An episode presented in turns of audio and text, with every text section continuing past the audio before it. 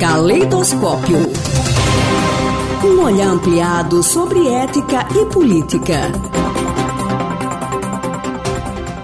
A coluna de hoje recebe o professor do programa de pós-graduação em filosofia da Universidade Federal de Sergipe, Saulo Henrique Souza. Doutor pela Universidade Federal da Bahia, desenvolve pesquisas na área com ênfase em filosofia política, tolerância e religião. Satisfação em recebê-lo aqui na Rádio UFES, professor. Qual é o tema da nossa coluna? Caros ouvintes da Rádio UFES, hoje eu desejo discutir com vocês o lugar da escola entre a ciência, a moral e o trabalho.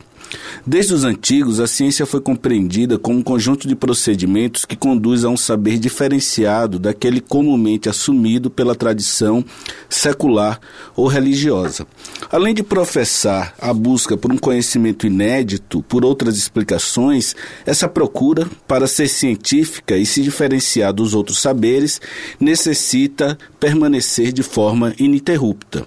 Em outras palavras, o proceder científico exige uma constância sobre o risco de que a sua paralisação equivaleria ao fim das descobertas ou ao estabelecimento daquilo que deveria ser prévio como algo permanente, abraçando o dogma e inviabilizando a si mesma como ciência.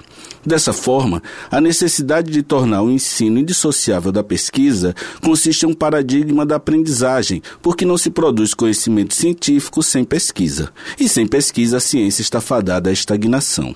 Sabe-se que a Idade Média, de um ponto de vista da evolução das descobertas paradigmáticas, foi um período de cerca de mil anos nos quais o aristotelismo respaldado pela imposição da Igreja e pelas adaptações de autores clássicos, como Cláudio Ptolomeu, reinou opinou livremente sobre toda a visão contraditória. Segundo o filósofo da ciência Paulo Rossi, a obra Alma Gesto de Ptolomeu permaneceu por mais de um milênio como o alicerce do saber astrológico e astronômico.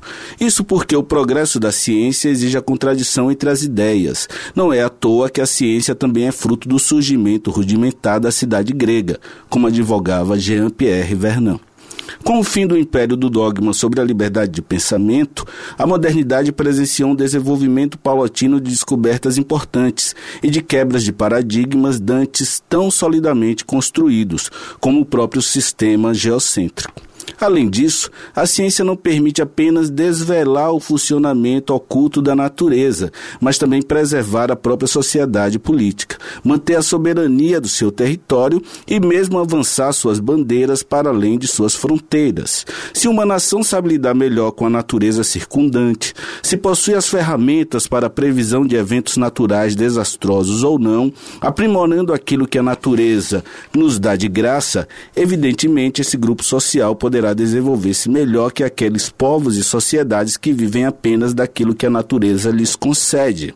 Todas as nações que disputam a liderança geopolítica na atualidade são países que investiram muito em educação e em pesquisa científica, enquanto práticas imprescindíveis para o avanço econômico e a ampliação da influência política do Estado.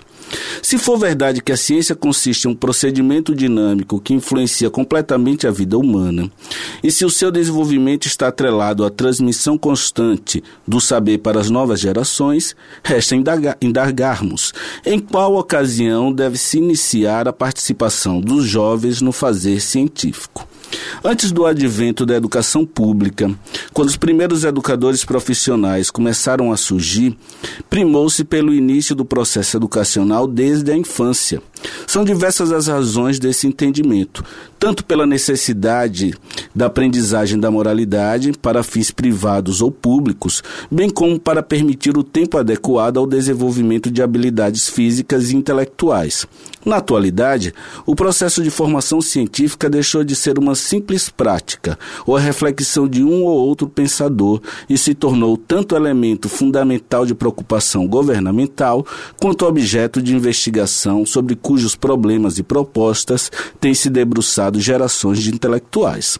Sobre isso, e delimitando ainda mais a nossa temática, as grandes questões da educação formal básica em países constitucionalmente democráticos e laicos como o Brasil versam sobre o que ensinar, como ensinar, qual a finalidade desse conteúdo.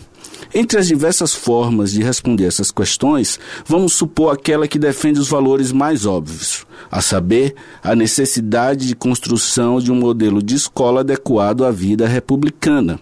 Pois se toda ciência visa desenvolver o espírito da nação, todo espírito científico também deve ser um convite à virtude cívica, de modo que a formação secular esteja contida no ensino em geral. Seguindo essa orientação, a escola deve ensinar valores civis que ajudem as crianças a desenvolver a noção de cidadania, promover o avanço das ciências por meio da iniciação científica e não ser constituída como uma escola de treinamento para o trabalho. Com efeito, por mais moralista que seja o sistema educacional, a formação para a cidadania pertence às diversas disciplinas.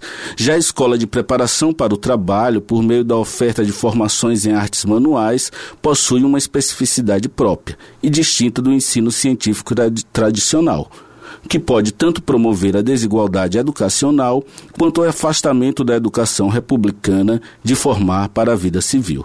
Era isso que eu tinha a discutir com vocês. Até a próxima. Caleidoscópio. Um olhar ampliado sobre ética e política.